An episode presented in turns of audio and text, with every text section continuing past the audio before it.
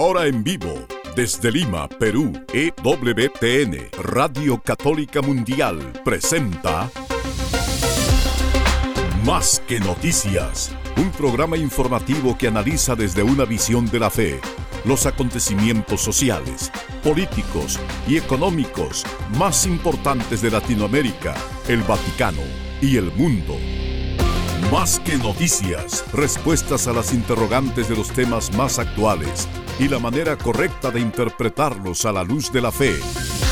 Vidas ejemplares, actualidad del Vaticano, defensa de la vida, apologética, doctrina social de la Iglesia, devociones y mucho más. Esto es Más que Noticias. Comenzamos el programa. Y estamos con ustedes amigos, gracias por acompañarnos hoy como todos los días de lunes a viernes a las 12 del mediodía hora de Miami, que es también en estos momentos la hora de Lima, desde donde sale esta emisión en vivo por las ondas de Radio Católica Mundial, gran parte de la gran familia de EWTN. Tenemos un día muy especial con comentarios sobre esta declaración vaticana este, Fiducia Supplicans, de la que hablaremos justamente en la segunda parte, pero en la primera parte tenemos que mencionar una muy interesante visita que haremos a continuación. Guillermo, ¿qué tal? ¿Cómo estás? Hey, bienvenido también a toda la gente que nos está escuchando. Efectivamente tenemos una entrevista a Carlos Mendoza Chu y Francisco García Guzmán de la Asociación Tolkien Católica, pero no por ello también quisiera, Eddie, antes de comenzar, pedir al Señor ese espíritu que nos necesitamos para conducir todo nuestro quehacer cotidiano. Y hay un texto que les leí ayer a los oyentes de la imitación de Cristo en términos de súplica en uno de los párrafos que escribe Tomás de Kempis, donde toma un poco el nombre del Señor que dice así, no dependa de tu paz, de lo que dice la gente, porque sea que juzguen bien de ti, sea que juzguen mal, no por eso eres otro hombre. ¿Dónde están la verdadera paz y la verdadera gloria? ¿Acaso no en mí? Y el que no apetece agradar a los hombres, ni teme desagradarles, gozará de abundante paz. El amor desordenado y el temor infundado nace toda inquietud del corazón y toda desorientación de los sentidos. Amigos, quienes tenemos que tener sin duda un temor es del Señor, aquel que puede darnos la vida, aquel que nos ha dado la vida, como también puede quitárnosla, después a nadie más, y no tendremos que andar detrás de qué pensará la gente, qué dirá la gente de nosotros si comentamos o hablamos, si estamos buscando la verdad y defender la verdad, pues quien tiene muy claras las ideas así son pues quienes están en la diócesis de Astana. Hay una declaración de esta arquidiócesis de Santa María de Astana sobre la declaración de fiducia supplicans publicada por el Dicasterio para la Doctrina en la Fe esto ha sido pues lo que hemos comentado ayer, pues ya vienen muchas reacciones de diferentes puntos del planeta sobre este documento, sin duda que está generando tanta controversia, pero nos interesa escuchar las voces de gente que tiene la, las ideas muy claras, muy firmes, como son los pastores de esta arquidiócesis de Astana.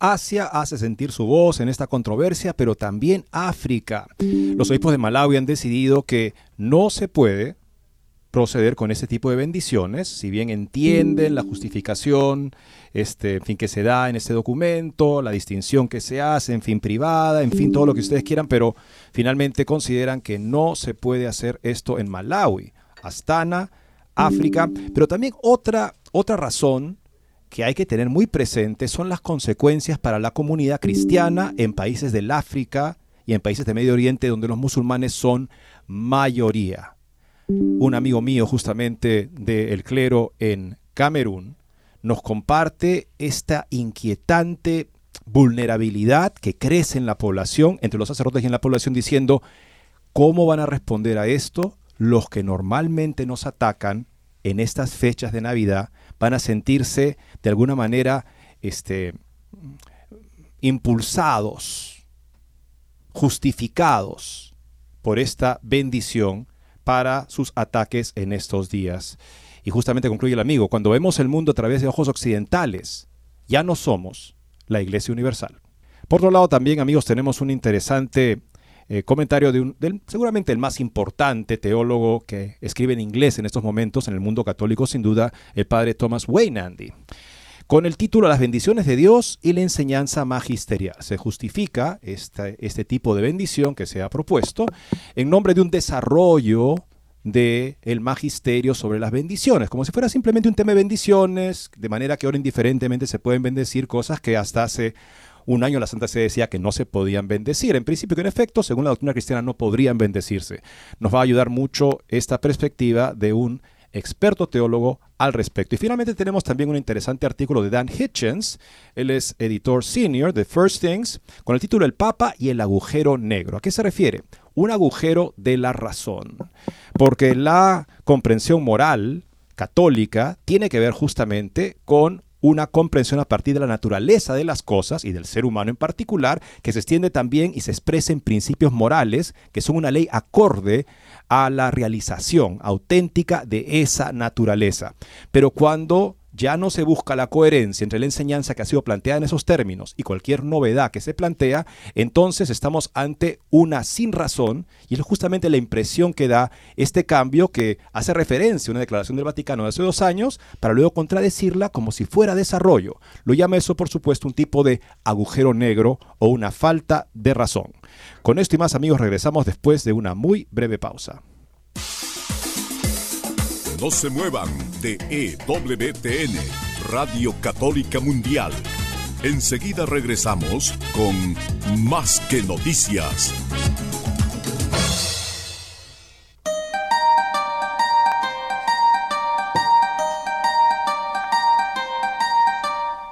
No olvides seguirnos en Facebook como Más que Noticias EWTN. Allí podrás encontrar las noticias que tratamos día a día en el programa. Además, pueden escribirnos con sus comentarios o sugerencias.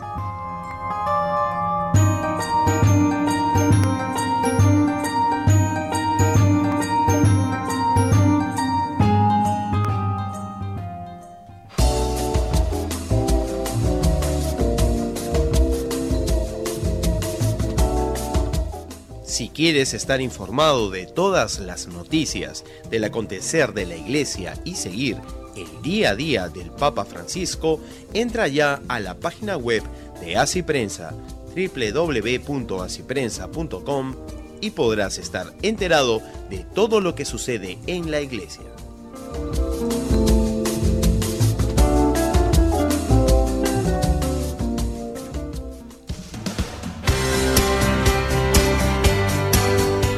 Ya regresamos en EWTN, Radio Católica Mundial, con su programa Más que Noticias.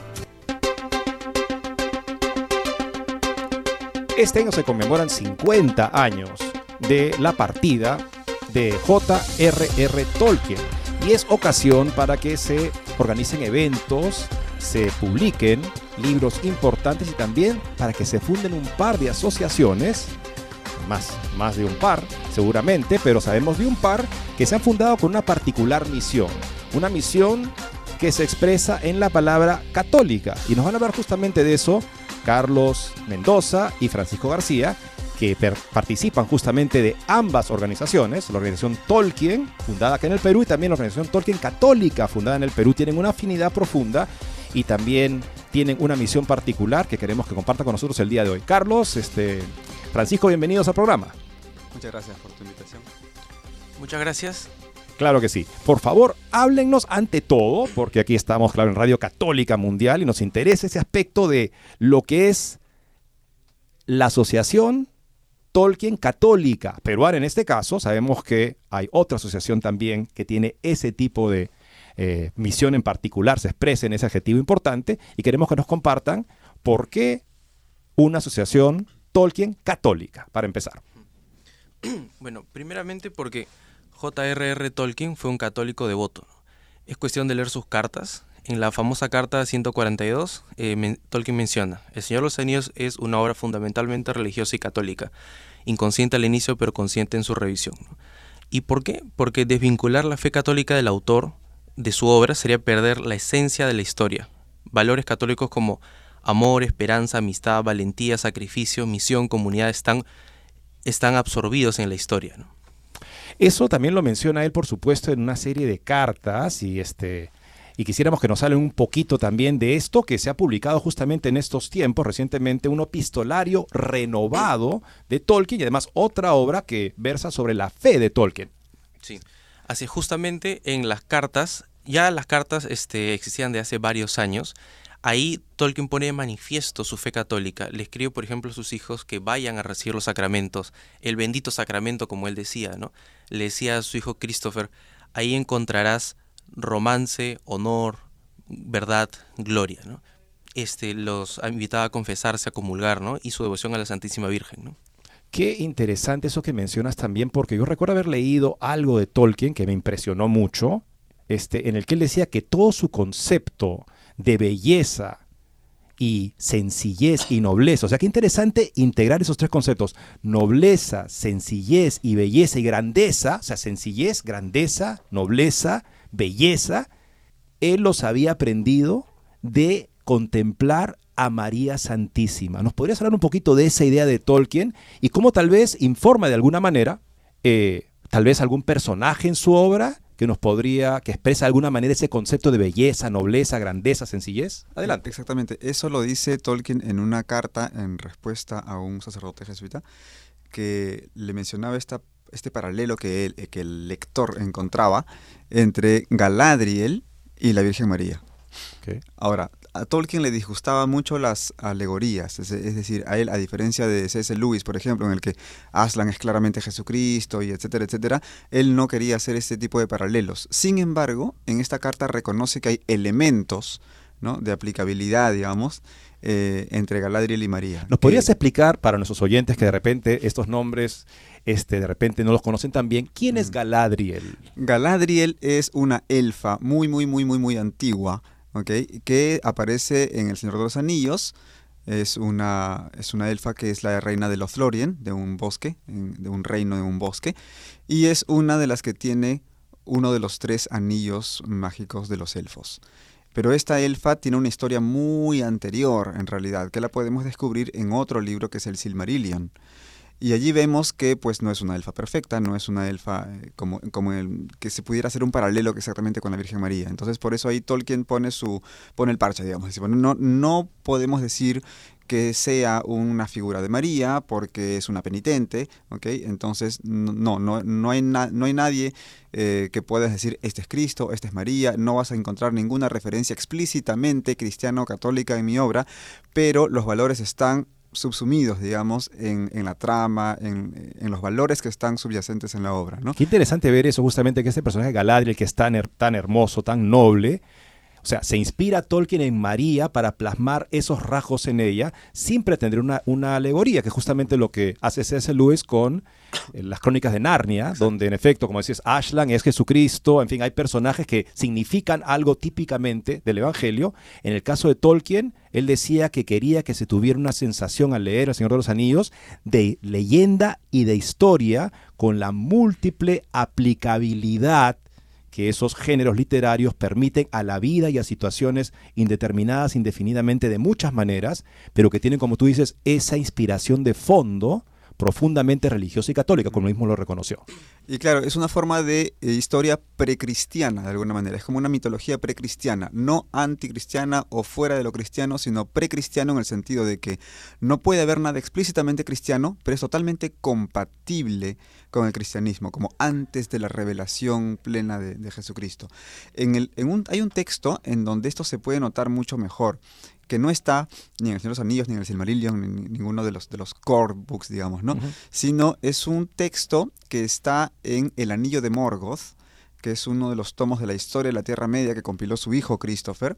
Este texto se llama el Athrabeth, que es una conversación entre un rey elfo llamado Finrod y una mujer sabia humana llamada Andreth.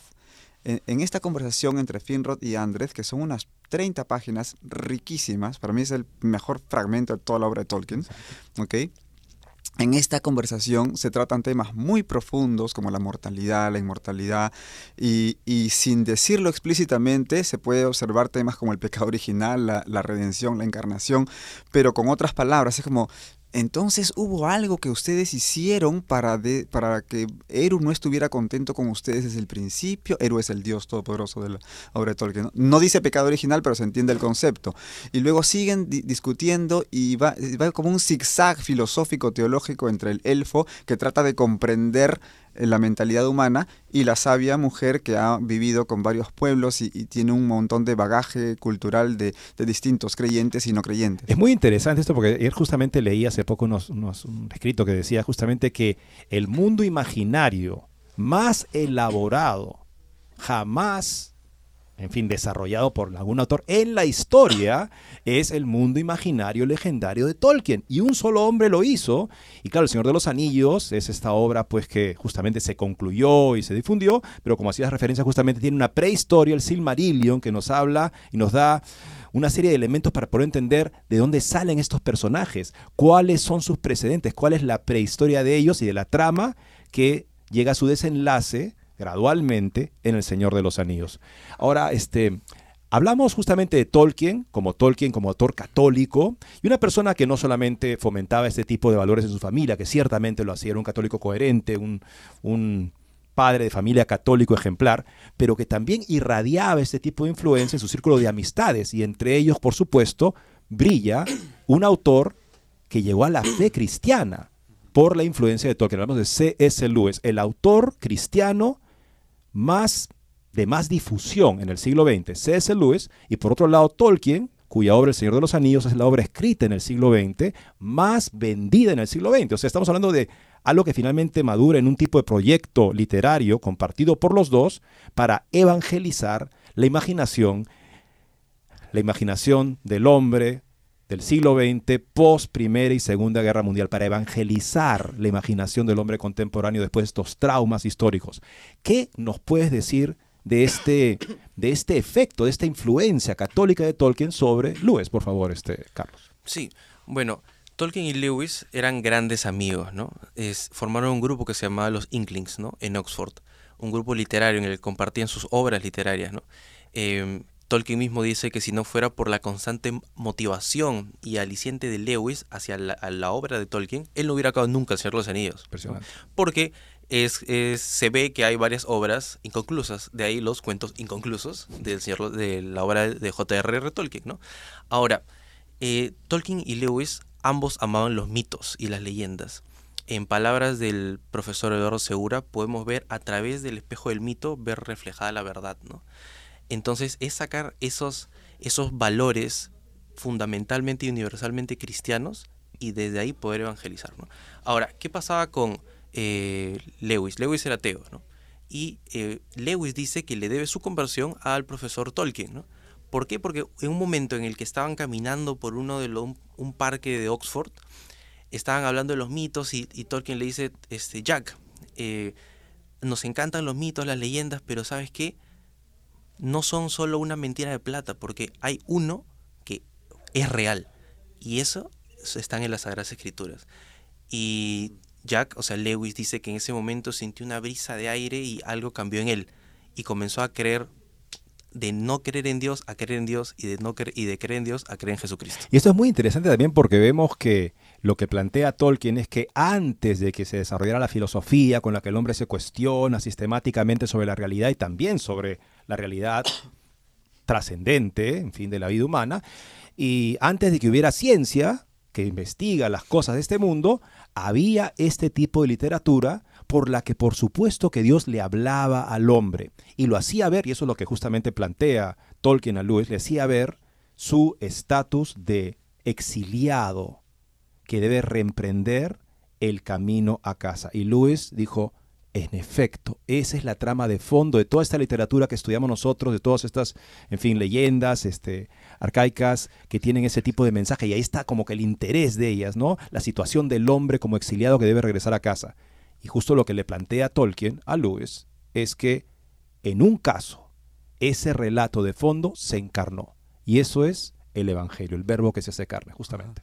Ahí justamente en esa, en esa dicotomía que hace entre la palabra sagrada, el Evangelio, la Escritura, en Dios habla al hombre, y toda la demás literatura, en esa, esa diferencia es lo que Tolkien era precisamente un poco su discrepancia con Lewis en el hecho de poner algo tan alegórico en su obra de Narnia. ¿No? A, Tolkien no, no, no, le gustaba mucho Narnia. A Luis le encantaba El Señor de los Anillos, pero a Tolkien no le gustaba mucho Narnia. ¿no? Y, y porque, porque justamente Tolkien decía, yo en realidad no tengo una intención evangelizadora con El Señor de los Anillos. No es que yo escriba para evangelizar el, sustrato católico de su obra fue inconsciente al inicio, como bien han leído, y consciente después, pero es como que él toma conciencia de su sustrato católico, pero no tiene una intención evangelizadora. Ahora, es como más o menos lo que decía Chesterton, ¿no? No es que yo sea un autor católico, es que soy católico y cuando escribo se me nota. en efecto, y pensar justamente que esto es lo que él también plantea y lo que pudo descubrir en la propia obra que él estaba produciendo es que este tipo de relato de fondo es algo por lo que Dios se revela y en el caso suyo se ha revelado también ese carácter religioso y católico eventualmente para el mismo Tolkien en su obra El Señor de los Anillos y lo demás. Ahora, justamente quería mencionar dos términos que son este, acuñados por el profesor Tolkien. Primero, subcreación y luego eucatástrofe. ¿no? El profesor Tolkien decía que el hombre es subcreador porque solo Dios crea. ¿no? Nosotros creamos a imagen y semejanza del que nos creó. ¿no? Con una visión de amor y misericordia. ¿no? Ahora, eh, esa es la primera. Y la segunda es la eucatástrofe, que tiene que ver y está relacionado mucho con la esperanza, con el texto del Adravet que mencionó Francisco, que está presente en toda la historia. ¿no? Ahora, ¿qué es la eucatástrofe? Es un giro inesperado en la historia para bien que nos suscita lágrimas, porque nos atraviesa con tal profundidad, porque es un vistazo súbito de la verdad. ¿no? Ahora, esa eucatástrofe tiene que ser eh, coherente con la vida de los personajes, ¿no? Con la vida de redención o de eh, o de condenación de, los personajes, ¿no? Eh, sin embargo, los personajes son responsables de sus decisiones, pero el fin último está en manos de Dios. Y sobre esto quería mencionar también que Tolkien tiene un escrito poco conocido que se llama su ensayo sobre los cuentos de hadas. Y ahí es tan rico, pero tan rico, quiero leer unos pequeños este, fragmentos. Él menciona, la eucatástrofe es la misión más elevada de los cuentos de hadas. Es una gracia súbita y milagrosa, es evangelium. Proporciona una fugaz visión del gozo que es penetrante como el sufrimiento. Es un eco del evangelium en el mundo real. El Nuevo Testamento abarca toda la esencia de los cuentos de fantasía y entre esas maravillas está la mayor y más completa catástrofe que pueda concebirse, la resurrección. El nacimiento de Cristo es la catástrofe de la historia del hombre y la resurrección de Cristo es la catástrofe de la historia de la encarnación. Y finalmente, el Evangelio no ha desterrado las leyendas, las ha santificado, en particular el final feliz. El cristiano debe seguir trabajando en cuerpo y alma, ha de seguir sufriendo, esperando y muriendo, pero ahora puede comprender que todas sus inclinaciones y facultades tienen una finalidad, que pueden ser redimidas. Nada menos que las bienaventuranzas, podemos decir, ¿no? Finalmente en este planteamiento. Y ahora quisiera que ustedes este, me dijeran brevemente por qué esta asociación, cuál es la finalidad de la asociación Tolkien Católica Peruana. ¿Cuál es la finalidad y por qué existe? ¿Para qué existe? Bueno, primero nuestros fines son evangelizar, llevar al Señor Jesús a través de los escritos de J.R.R. Tolkien, luego formar una comunidad grande de diferentes espiritualidades no es requisito ser católico, así como Tolkien conversaba con Lewis que no era católico, se convirtió al cristianismo. es solo, es, eh, solo hay que estar abiertos a un diálogo fraterno. ¿no? Además, eh, fomentar la lectura de, los, de todo el legendarismo junto con la Sociedad Tolkien Peruana, de la cual Francisco es presidente. Y, y sobre todo, además que a través de los escritos de Tolkien veamos las batallas y dificultades que pasaron los héroes de la Tierra Media y cómo pudieron mantener viva la esperanza en medio de la oscuridad, para que así podamos ver reflejadas sus luchas en nuestro propio caminar cristiano. Espléndida misión de una comunidad, una asociación que nace justamente en este año y donde también hay un par de obras que se han publicado recientemente que pueden ser muy útiles para comprender mejor a Luis. ¿Nos podrían hablar de esas obras, por favor? Ya, hay dos obras. Primero, este, la, biografía espiritual de, de Tolkien, ¿no? de la doctora Holly Orway es la fe de Tolkien. Ahí nos habla justamente de la cómo él vivía su fe en su cotidianidad, ¿no?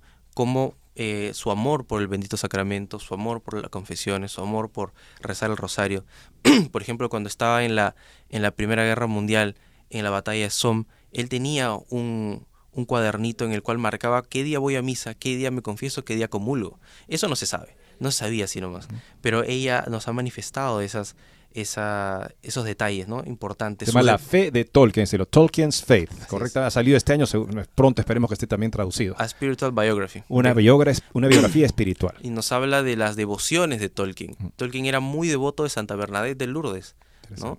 Este, incluso él, en las nuevas cartas publicadas hay como tres o cuatro Esa cartas. es la otra obra, ¿no? Exacto. Exacto. Podrías hablarnos de ella. Porque las cartas de Tolkien ya están publicadas desde hace muchos años, pero este año, hace un mes o dos meses, han sido publicadas las cartas revisadas y expandidas. Y ahí hay 154 cartas nuevas, de las cuales en cuatro habla específicamente de su devoción de Santa Bernadette. Y habla con, eh, fascinado sobre cómo fue con Edith, su esposa, que vivieron 50 años, 55 años católicos casados, eh, a ver una película de Santa Bernadette y quedó fascinado y quedó y de ahí nació su devoción y le pedía a Santa Bernadette su intercesión por, por él, por sus hijos. Qué espléndido saber que tenemos, amigos, estos recursos que seguramente también próximamente estarán disponibles en español. El epistolario de Tolkien, enriquecido con más cartas, y también Tolkien's Faith, la fe de Tolkien, una biografía espiritual de este autor. Pues, amigos, solo quiero agradecerles muchísimo que hayan estado por nosotros hoy. Por favor, sí, ¿qué me quieres decir? Este, Sí, eh, hay, una, hay un aviso también que queríamos dar de, de parte de la Sociedad Tolkien Peruana y la Asociación Tolkien Católica sí, Peruana. por favor. Esos son dos asociaciones diferentes, ¿no? Sí. La, asociación, la ATCP se, se creó este año, la Sociedad Tolkien Peruana ya tiene 22 años de, Oh. de existencia Ah, y estamos juntos ahora haciendo una obra social este sábado. Este sábado en la mañana vamos a ir a un centro de atención residencial de chicas, adolescentes entre 12 y 18 años en situación de riesgo. Vamos a estar con ellas en la mañana acompañándolas con diversas actividades lúdicas, eh, educativas, en fin, relacionadas con el universo de Tolkien, pero también les vamos a llevar donaciones, les vamos a llevar víveres, útiles de aseo eh, y libros de literatura juvenil. Excelente. Entonces- ¿Cómo pueden hacer este, las personas interesadas en apoyar esta obra? Porque es una obra social que, han emprendido justo estas dos asociaciones. Ok, se puede mm, enviar, por ejemplo, los, si quieren donar los artículos específicamente, víveres tipo arroz, azúcar, leche, atún, Mm. o útiles de aseo como crema, este, pasta dental o jabón, no toallas higiénicas porque tienen un proveedor, o libros de literatura juvenil, los pueden enviar a la Avenida La Rosa Toro, 1105 en San Borja. Avenida La Rosa Toro, 1105 San Borja. O en ¿no? Y además, este, quería mencionar este, el otro evento, el del 28 de diciembre, el jueves 28 de diciembre, tenemos el segundo encuentro de la Asociación Tolkien Católica Peruana. Va a ser en la parroquia San Juan María Villaney, en Magdalena, en, en Avenida Javier Prado Oeste, ¿no? De seis y media a 10 de la noche. Los esperamos ahí para que puedan compartir con nosotros. Vamos a ver cantos en élfico, ponencias que yo voy a dirigir sobre la fe católica de Tolkien en su obra, escenificaciones teatrales y acabamos con una noche de juegos de mesa y oraciones también. un- una forma también de colaborar, eh, por si no pueden enviar artículos. Esto es para la, para la causa para la social. causa estas. del sábado, Sí. ¿ok? es eh, enviar por Yape una donación en dinero en efectivo al, al número 984-270-588. 984-270-588. Indicar, por favor, Obra Social STP. O sea, amigos, ya tienen ahí esto y si la escuchan en este nuestro programa, saben que siempre pueden entrar a wtn.com en español y ahí encuentran estos programas grabados para poder apuntar mejores información y poder también apoyar esta obra que se nota que es muy completa, ¿no? Porque es una obra cultural, pero que justamente como esto, que enriquece a la persona, también va al encuentro de sus necesidades más básicas para enriquecernos también nosotros en donar. Y algo que querías decirnos finalmente. Sí, finalmente que nos sigan por favor en las redes en como Tolkien Perú, arroba Tolkien Perú en Instagram, Facebook y esa es la Sociedad Tolkien Peruana y en la Asociación Tolkien Católica Peruana eh, nos encuentran como arroba tolkien.católico.perú para que nos sigan, ahí están todas las noticias y el link de inscripción para el evento que es el 28. Los esperamos. Excelente, pues Carlos, muchas gracias. Francisco por estar acá. Fascinante saber de ustedes y yo que hasta ahora he sido el más, el más grande fan de Tolkien entre mi grupo de amigos y he sentido cuando he tenido que jalar y ya no, ya no había entusiasmo que me siguiera, pues estoy muy contento de conocerlos porque eso nos va a permitir a, a todos enriquecernos más en nuestro conocimiento y en aprecio y compartir todo lo que se puede conocer de este gran hombre. Y una cosa que tú mencionabas simplemente porque tenemos unos segundos, quería mencionar este hermoso, porque Tolkien no apreciaba las, las alegorías, pero sin embargo escribió algo que es como una autobiografía alegórica espiritual que es La hoja de Nigel.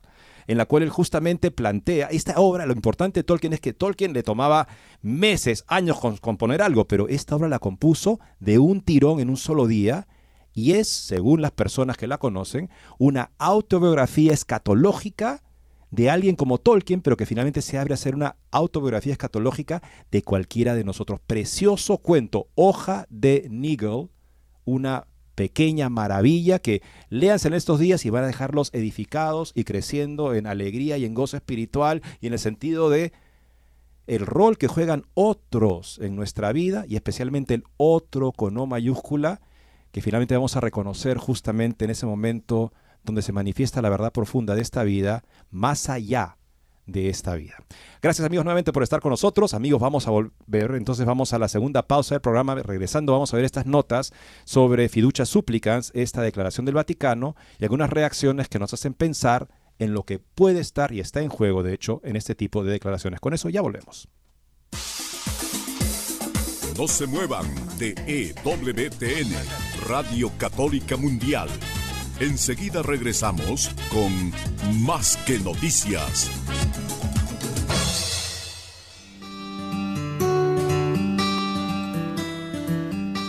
En la página web de EWTN podrás encontrar los programas de EWTN Radio y Televisión. Solo tienes que descargar los podcasts y así encontrarás tus programas preferidos. Recuerda en www.ewtn.com.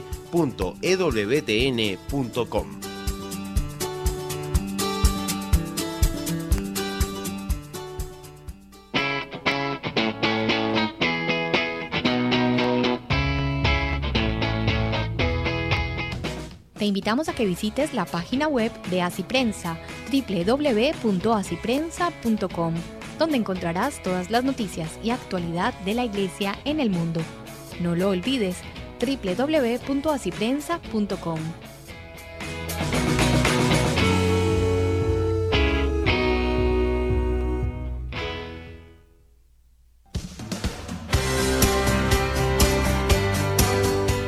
Ya regresamos en EWTN, Radio Católica Mundial, con su programa Más que Noticias.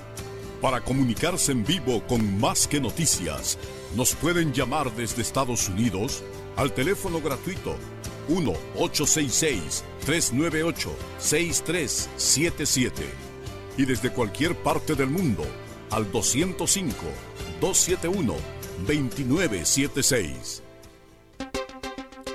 El gozo profundo que madura en la lucha, guiados por la lealtad, la verdadera amistad, la esperanza, la defensa del bien contra todo obstáculo.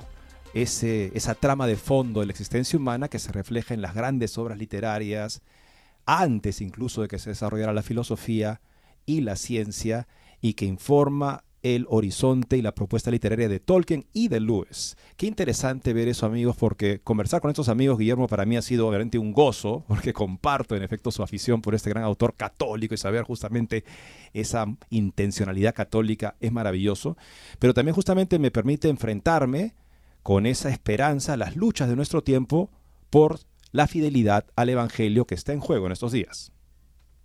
Y Eddie, y en medio de las situaciones difíciles siempre se muestra el brazo poderoso del Señor, siempre vence Cristo, porque Cristo ha vencido y seguirá venciendo a todo lo que sea error, mentira, como ha pasado en el transcurso de la historia.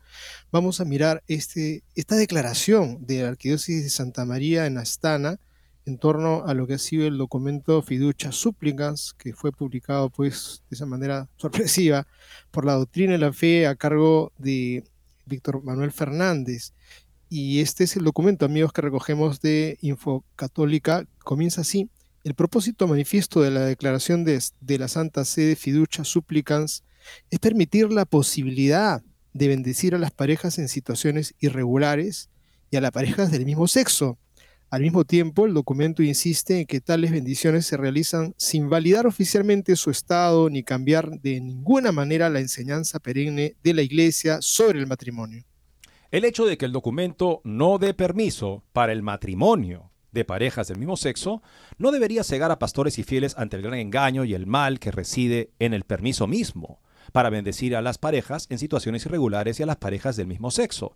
Tal bendición contradice directa y seriamente la divina revelación y la doctrina y práctica ininterrumpida y bimilenaria de la Iglesia Católica. Bendecir a las parejas en una situación irregular y a las parejas del mismo sexo es un abuso grave del santísimo nombre de Dios, ya que este nombre se invoca sobre una unión objetivamente pecaminosa de adulterio o de actividad homosexual.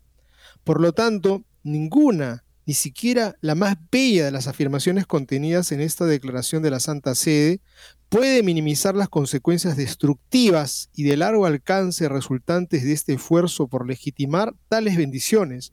Con tales bendiciones, la Iglesia Católica se convierte, si no en teoría, entonces en la práctica, en un propagandista de la ideología de género globalista e impía. Como sucesores de los apóstoles y fieles a nuestro juramento solemne con motivo de nuestra consagración episcopal, de preservar el depósito de la fe en la pureza y la integridad, de acuerdo con la tradición siempre y en todas partes observada en la Iglesia desde la época de los apóstoles, esta es la fórmula con la que se consagran a los obispos, exhortamos y prohibimos a los sacerdotes y a los fieles de la Arquidiócesis de Santa María de Astana aceptar o realizar cualquier forma de bendición de parejas en situación irregular y parejas del mismo sexo. No hace falta decir eh, que todo pecador sinceramente arrepentido, con la firme intención de dejar de pecar y poner fin a su situación pública de pecado, como por ejemplo la convivencia fuera del matrimonio canónicamente válido y la unión entre personas del mismo sexo, puede recibir una bendición. En otras palabras, se exhorta a la conversión a las personas y se bendice esa decisión. Y, aquí habría que hacer también un pequeño excursus. Cuando te dan una bendición, no significa que tú eres una persona santa, perfecta. No, todos los que vamos a pedir una bendición estamos en un proceso de combate, de lucha, pero con un firme deseo de fidelidad, de santificarnos. No es que ya seamos de pronto santos y estemos a punto de hacer milagros, eso es una, eso es una ficción, absolutamente. Jamás, ha, jamás ha sido parte del criterio católico que tiene que ser perfecto. Es lo que, lo que dice este documento, es una caricatura justamente para refutar una cosa ridícula que nadie plantea. Lo que estamos teniendo en presente acá es que la iglesia bendice a los pecadores Sí, todos somos pecadores y queremos seguir convirtiéndonos. La iglesia no puede bendecir una relación pecaminosa como tal, que es lo que se dice al autorizar bendición de parejas que viven en este tipo de grave inmoralidad. Así es, continuamos con el texto de Astana de esta arquidiócesis que está dando una luz bastante valiente. Con un amor mater, fraternal, sincero y con el debido respeto, nos dirigimos al Papa Francisco quien al permitir la bendición de las parejas en una situación irregular y las parejas del mismo sexo, no camina rectamente de acuerdo con la verdad del Evangelio, Gálatas 2.14, para tomar prestadas las palabras con las que San Pablo el apóstol amonestó públicamente al primer papa en Antioquía. Por lo tanto, en el espíritu de la colegialidad episcopal, le pedimos al Papa Francisco que revoque el permiso para bendecir a las parejas en situación irregular y a las parejas del mismo sexo, para que la Iglesia Católica pueda brillar claramente como el pilar, fundamento de la verdad, primera de Timoteo 3:15, para todos aquellos que buscan sinceramente conocer la voluntad de Dios y al cumplirla alcanzar la vida eterna. Astana, 19 de diciembre de este año, Tomás Peta, arzobispo metropolitano de la Arquidiócesis de Santa María de Astana, y Adanasius Schneider, obispo auxiliar de la Arquidiócesis de Santa María en Astana. Tenemos que siempre volver al Señor Jesucristo, y esto lo planteaba justamente un sacerdote en Lima, Perú, el día de ayer. Imaginemos que Herodes y Herodías, la mujer de su hermano Filipo, con la que él vive adúlteramente, van a pedir la bendición de su relación a Juan el Bautista o al mismo Jesucristo. ¿Qué creen ustedes que les diría o haría Juan el Bautista o el mismo Jesucristo? En base a eso tomen las decisiones si alguien debería pensar en bendecir ese tipo de uniones. Y pienso que lo que han hecho esos, el arzobispo y obispo auxiliar de Astana, Kazajistán, es algo que en efecto los pone en una categoría de personas que la historia recuerda con gran veneración y respeto. O sea, los que están dispuestos a perder cualquier ventaja o posición temporal por ser fieles al Evangelio. Y recuerdo lo que escribía el Papa Benedicto XVI en su carta, su artículo en ocasión, de la cumbre de los abusos el 11 de abril del 2019. expresando este pensamiento, la iglesia es indestructible, es indestructible en sus mártires. Es muy importante oponer a las mentiras y medias verdades del demonio toda la verdad. Sí, hay pecados y mal en la iglesia, pero existe también hoy la iglesia santa, que es indestructible. Sigue habiendo muchos que creen con humildad, sufren y aman en quienes el Dios real, el Dios que ama, se nos manifiesta. Dios sigue teniendo hoy sus testigos, mártires en el mundo. Tenemos que estar atentos para verlos y oírlos. Jesucristo es el primer y verdadero testigo, el primer mártir, a quien desde entonces han seguido innumerables otros. La iglesia de hoy, más que nunca, es una iglesia de mártires y con ello testigos del Dios vivo. Si miramos a nuestro alrededor y oímos con corazón atento, podemos encontrar hoy en todas partes, precisamente entre la gente simple, pero también en las altas jerarquías de la iglesia, testigos que con su vida y su sufrimiento se comprometen ante Dios, escribía el Papa Emérito. Y, también habría que hacer una denuncia de esos vericuetos y malabares, de esos textos enrevesados, para darse a entender que son muy profundos, que son muy expertos, que son muy audaces, que son muy sagaces. Pregúntele a cualquier persona que medianamente tenga lo elemental de, en la fe para decirle simplemente lo que están proponiendo y les va a decir que es una absoluta aberración. No le pregunten al país, a CNN, a América o a, Vanguardia, a estas revistas progresistas que pronto han saltado de un pie diciendo lo logramos, ya tenemos la bendición. Creo que sería lo más absurdo pedir aplausos del mundo que se los van a dar siempre.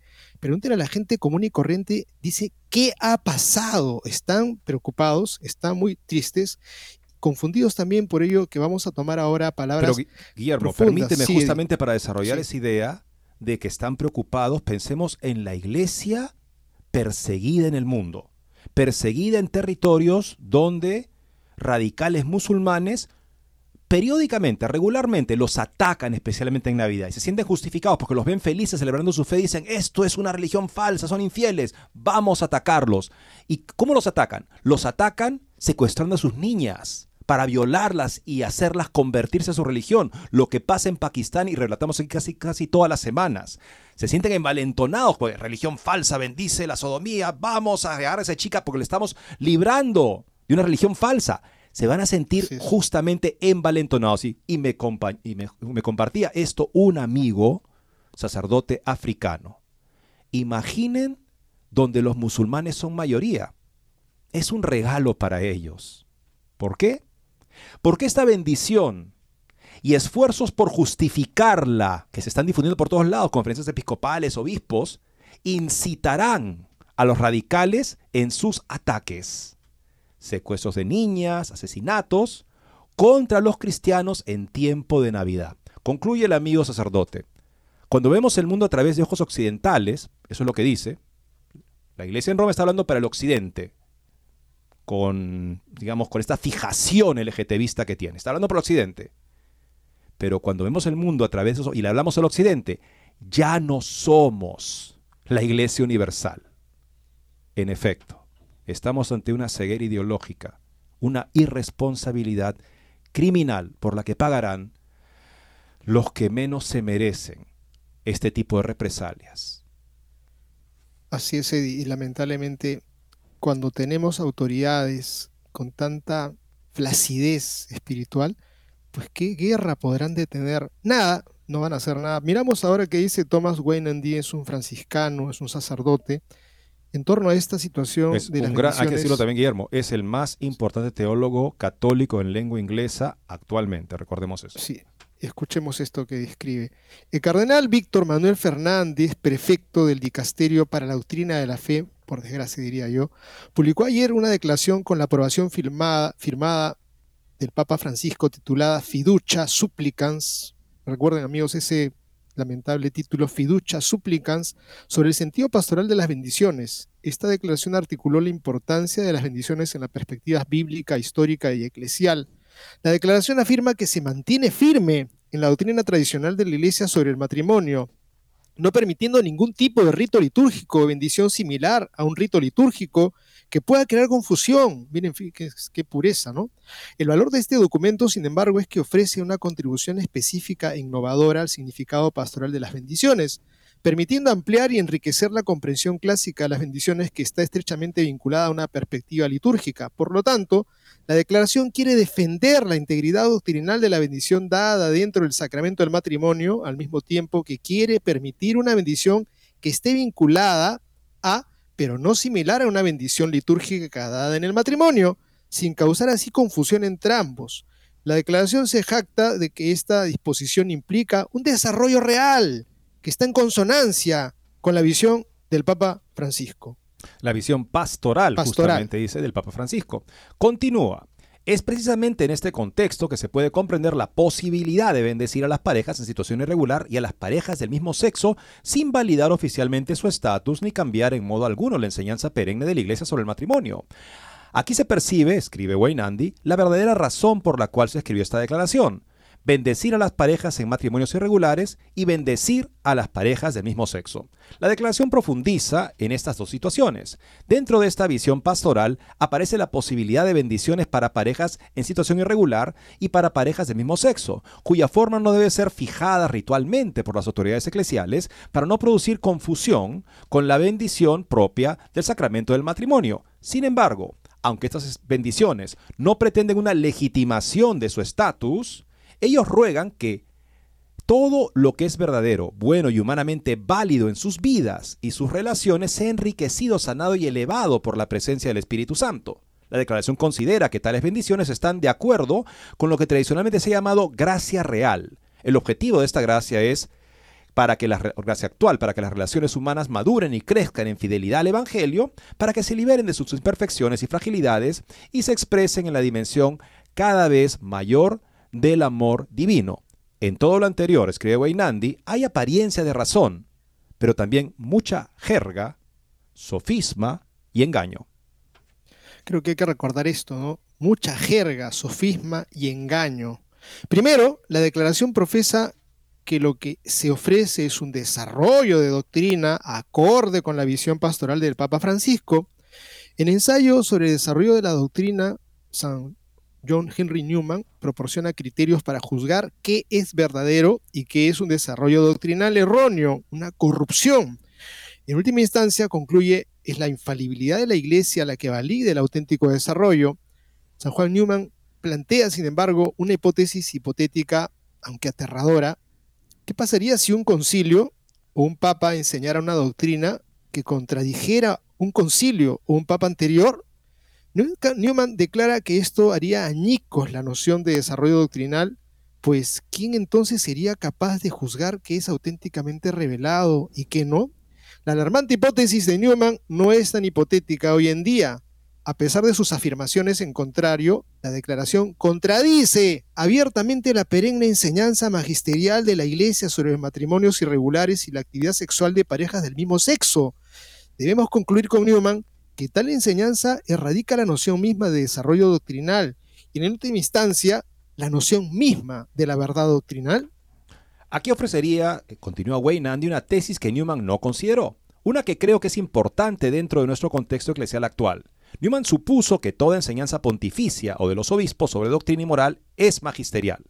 Propongo que cualquier enseñanza pontificia o enseñanza de obispos que abierta y deliberadamente contradiga la enseñanza perenne de concilios y pontífices anteriores, no es enseñanza magisterial, precisamente porque no concuerda con la enseñanza doctrinal magisterial pasada. Bueno, esto es algo que ya se ha sostenido justamente desde la excomunión del Papa Honorio I, una excomunión póstuma, lo excomunó el, el Papa León II, y la razón que dio para excomulgarlo, ratificando la excomunión que tres concilios habían realizado ya de Honorio, es porque Honorio había apoyado al patriarca de Constantinopla que sostenía que Jesucristo no tenía voluntad humana, solo voluntad divina. Eso no era una herejía, se llama monofitismo.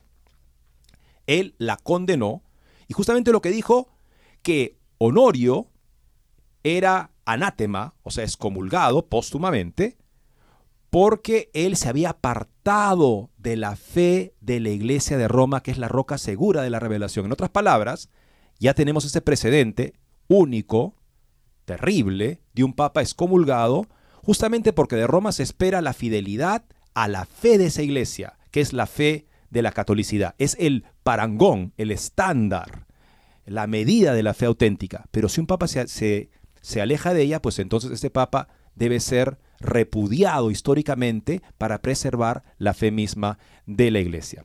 El papa o un obispo puede ser, continúa Wayne Andy, en virtud de su oficio, miembros del magisterio, pero su enseñanza, si contradice la enseñanza magisterial previa recibida, no sería magisterial. Esa falsa enseñanza simplemente no cumple con los criterios necesarios. No posee credenciales de autoridad eclesial. Más bien se trata simplemente de una afirmación ambigua o defectuosa que intenta o pretende ser magisterial cuando no lo es. En segundo lugar, bendecir a parejas en matrimonios irregulares o a parejas del mismo sexo sin dar la impresión de que la iglesia no está validando su actividad sexual es una farsa. Todos los presentes en tales bendiciones saben, sin lugar a dudas, que tales relaciones son de naturaleza sexual. Nadie se deja engañar en realidad se alegran de que esas relaciones sexuales estén siendo bendecidas. Ese es el objetivo de estas bendiciones. No se bendice su abstinencia sexual, sino su indulgencia sexual. Y amigos, es lo que está pasando en la prensa secular por todos lados. Están haciendo vivas y aplausos. Lo logramos. Ahora se nos va a bendecir. ¿Qué cosa? El sexo que van a tener luego de la bendición. En tercer lugar, escribe Wynandy, si bien las parejas en matrimonios irregulares y las parejas del mismo sexo pueden ser bendecidas, lo que no pueden ser bendecido y por lo tanto validado es el pecado en el que están involucrados. Es imposible bendecir un acto inmoral e intentar hacerlo es una blasfemia porque uno lo está pidiendo al Dios Todo Santo que haga lo que es contrario a su naturaleza, la sanción del pecado. O sea, que apruebe el pecado sería la, traducción más correcta en ese caso. Además, bendecir matrimonios irregulares y parejas del mismo sexo con el fin de autenticar su actividad sexual, porque de eso se trata, es una pareja que tiene ese tipo de comportamiento, eso la define justamente como pareja. Imagínense que ellos se abstuvieran de eso. Pues eso ya, es otra cosa, pero, no es el caso. ¿Quién va ahí? Vamos a bendecirnos para que nos abstengamos. Eh, muy diferente lo que estamos diciendo de bendecir acá. Incluso se pospone indefinidamente la, conversión como si no fuera una prioridad, justamente, ¿no? Además, bendecir matrimonios irregulares y parejas del mismo sexo con el fin de autenticar su actividad sexual es una afrenta y una degradación del sacramento del matrimonio mismo. Tales bendiciones socavan la dignidad del matrimonio, signo sacramental de la unión indisoluble entre Cristo y su iglesia. Justamente, recordemos que la bendición que se da, digamos, más informalmente, tiene como sacramental una relación, como explica el Concilio Vaticano II, a los sacramentos de la iglesia. No se puede hacer ese tipo de limpia distinción entre lo no sacramental y simplemente a lo que es, se llama incluso sacramentales, ¿no? O sea, este tipo de gestos piadosos fuera de los sacramentos. Concluye Andy. Aunque sobre el significado pastoral de las bendiciones puede tener buenas intenciones, causa estragos en la naturaleza misma de las bendiciones. Las bendiciones son las gracias llenas del Espíritu que el Padre otorga a sus hijos adoptivos que permanecen en su Hijo Jesucristo, así como aquellos a quienes Él desea que lo sean intenta explotar inmoralmente las bendiciones de Dios, intentar explotar moralmente las bendiciones de Dios es una burla de su bondad y amor divinos. Eso lo escribe un teólogo que entiende muy bien esta historia y me parece muy importante reconocer lo que ya sucedió en el precedente del Papa Honorio.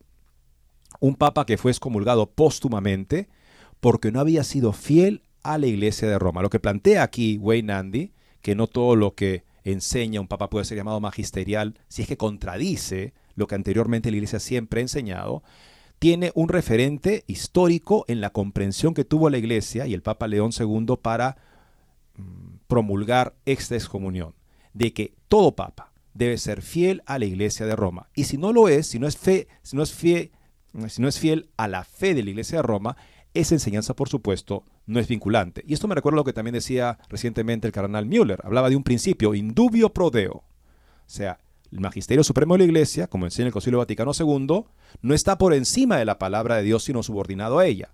La palabra de Dios los católicos la recibimos en la escritura, palabra escrita, y en la tradición oral, la enseñanza constante de la iglesia, aunque no esté en la escritura. Ambos son igual rango palabra de Dios. Si en algún momento alguna declaración del Magisterio Supremo de la Iglesia parece plantear una dificultad con esa enseñanza constante, en ese caso se aplica un principio indubio pro deo ante la duda con Dios y prescindimos, por supuesto, de tener que de alguna manera recibir ese error porque ante esa discrepancia prima la palabra de Dios.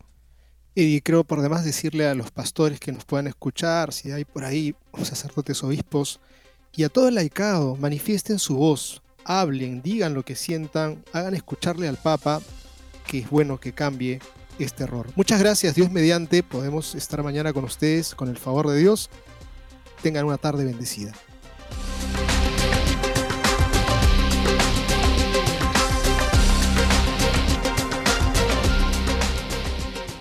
Yo te amo, Señor, mi fuerza.